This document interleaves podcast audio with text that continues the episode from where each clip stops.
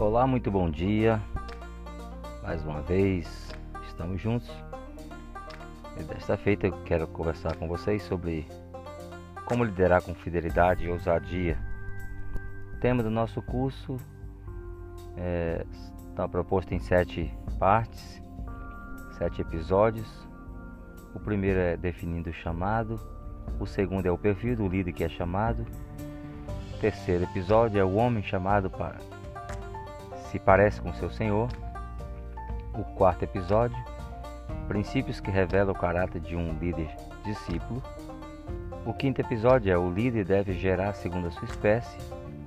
Sexto episódio é alguns segredos do líder de sucesso. E o sétimo episódio é conselhos práticos para um líder de